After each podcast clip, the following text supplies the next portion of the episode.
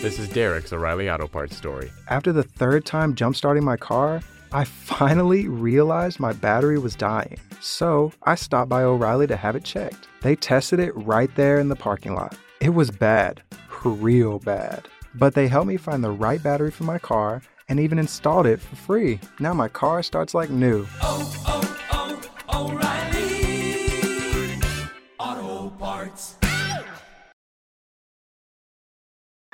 Ya comienza tu lonchera para el alma con Carola Castillo.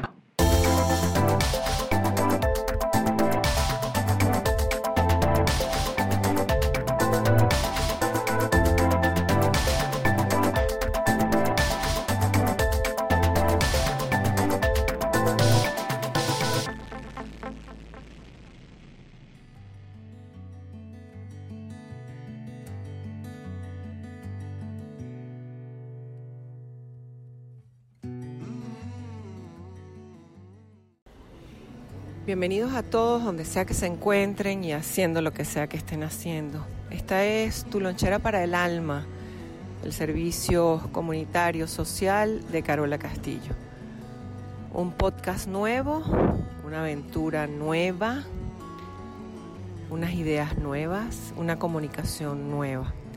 En este momento nos encontramos en el aeropuerto de Frankfurt donde nada más y nada menos se movilizan 60 millones de pasajeros al año.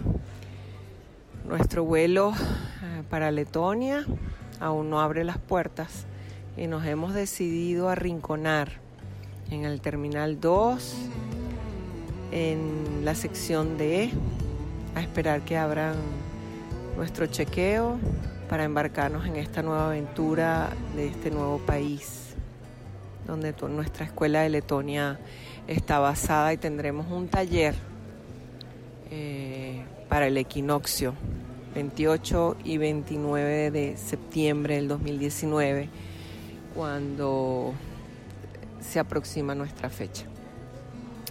Venimos de realizar un trabajo hermoso en Madrid la semana pasada, el 21 de septiembre, un día de taller y siempre hablamos de las reconstructivas.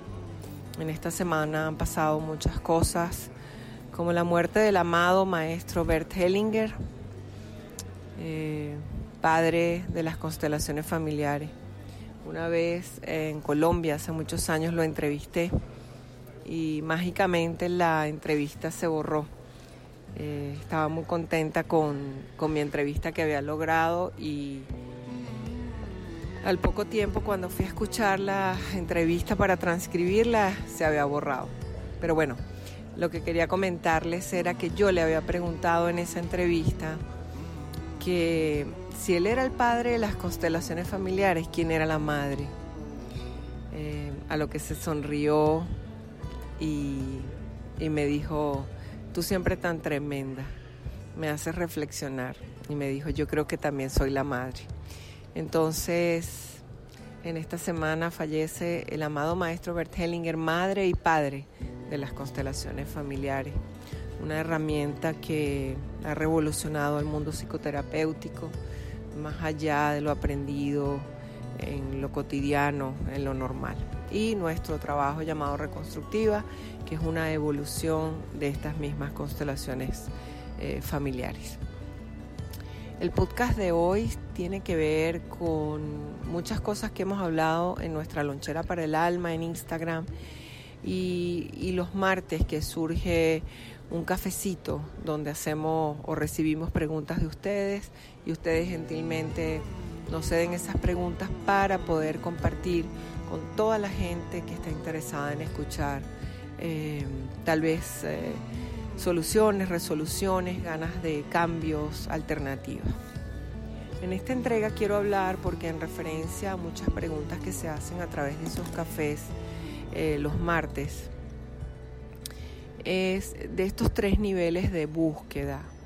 El primer nivel que nosotros encontramos para nosotros mismos, no voy a hablar eh, siempre de los demás, es el nivel que podríamos llamar el sufrimiento.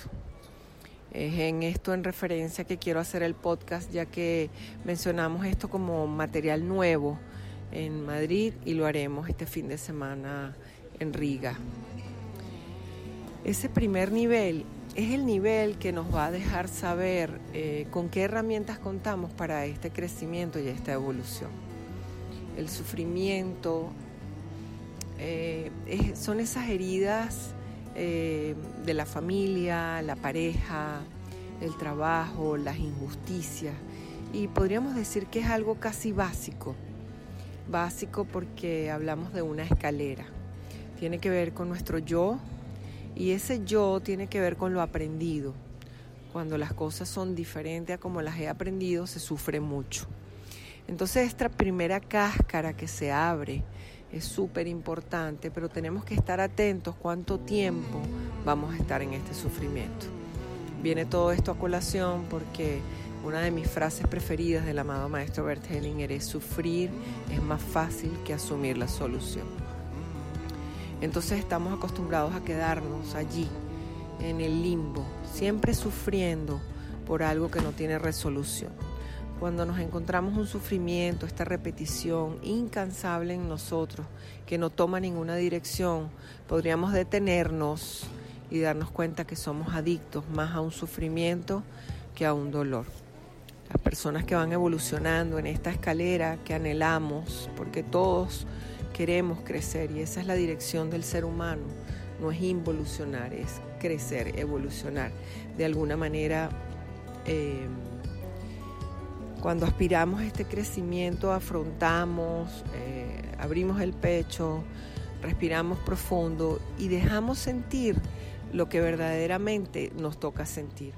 Es contradictorio, pero aprendemos a correrle a ese dolor que verdaderamente es un zarpazo al alma que nos podría abrir puertas, pero nos acostumbramos a sostener, evitar, eh, renegar, protegernos, porque eso es lo aprendido en este, en este sistema de creencia. Mamá no nos pudo decir respira profundo y mete todo ese dolor dentro de ti y ve a ver qué haces con él.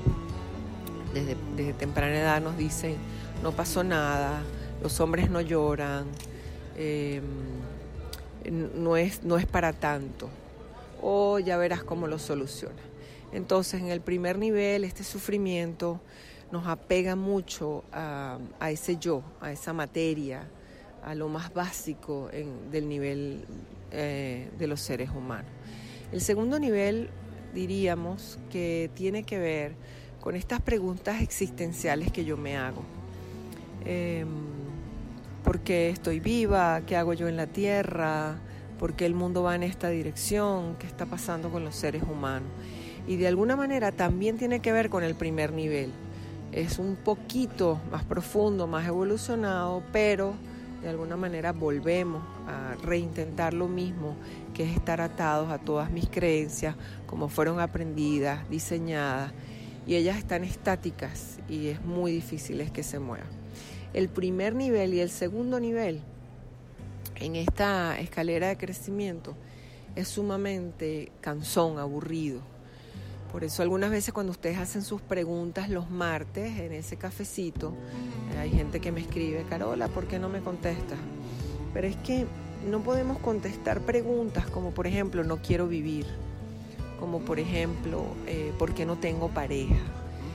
Eh, en el lenguaje tal vez terapéutico, a cualquier escuela que asistamos en busca de sanación, vamos a tener un, una simbología en específico, un lenguaje en específico y muchas personas preguntan quién está repitiendo la historia, dónde está el excluido y eso es lo que hemos aprendido a través de las constelaciones familiares. Vamos a pasar toda una vida buscando dónde está la gente que se parece a lo que vivió lo de nosotros para encontrarlos, hacerles un ritual, bajarle la cabeza y creer o pensar que nuestra vida va a cambiar. Puede ser que haya una repetición y haya algo familiar, pero nunca, nunca se asemeja a lo que verdaderamente nosotros tenemos que sanar. En el tercer nivel y último nivel, si es que eso podría llamarse último nivel, está el éxtasis de, del no yo, el lugar más delicado donde puede habitar cualquier ser humano, ya que la mente en ese lugar se lo cree todo, ya no tiene que luchar con el sistema de creencias, con los hábitos, con las leyendas, con la programación, con todo ese programa. Esta mañana hablaba con, con una consultante y ella me preguntaba que si eso se asemejaba al tercer ojo. Y de alguna manera yo creo que sí, porque todo lo que aprendemos eh, a temprana edad, lo leemos, lo tocamos, lo miramos, que entra por los cinco sentidos, genera nuestra percepción. En esa percepción solamente vamos a aprender lo que verdaderamente es visible. Cuando estamos hablando de este mundo invisible, estamos hablando del no tiempo, del no espacio, de lo infinito, de lo eterno. Entonces la propuesta es en el primer nivel, ¿qué quiero yo de mí? ¿Cuáles son mis relaciones? ¿Voy a buscar relaciones más eh, profundas o menos profundas? ¿O quiero seguir en lo mismo? En el segundo nivel podríamos decir, ¿de qué me sirven estas preguntas tan existencialistas si no me llevan a ningún lugar? O podríamos diseñar un cable a tierra como más expedito, que no nos deje volar todo el tiempo, porque en el primero y segundo nivel lo que estamos es llenando o tratando de llenar los vacíos. Y en el tercer nivel parece eh, un poco complejo, pero es muy sencillo de entender porque comienza uno a ver esa vida como un todo, como que nada falta, todo está en el correcto orden, en el correcto espacio y eso es atemporal. No hay pasado, no hay presente, no hay futuro, diría yo, sino que todo eso se encierra en cada instante de la vida que nos toca vivir. Eh, lo malo, lo bueno habita en el mismo lugar, no hay diferenciación y nuestra mente ya está entrenada para creer lo que antes le teníamos miedo porque no lo podíamos entender. Y allí debo decir que están las reconstructivas. Bien, eh, un podcast diferente, eh, feliz de estar saliendo a Riga, en Letonia, para nuestro taller de dos días en Europa. Y esta fue Carola Castillo desde el aeropuerto de Frankfurt en Alemania. Eh, con su lonchera para el alma. Y recuerda que la primera opción no sea sufrir. Se les quiere, gente bella.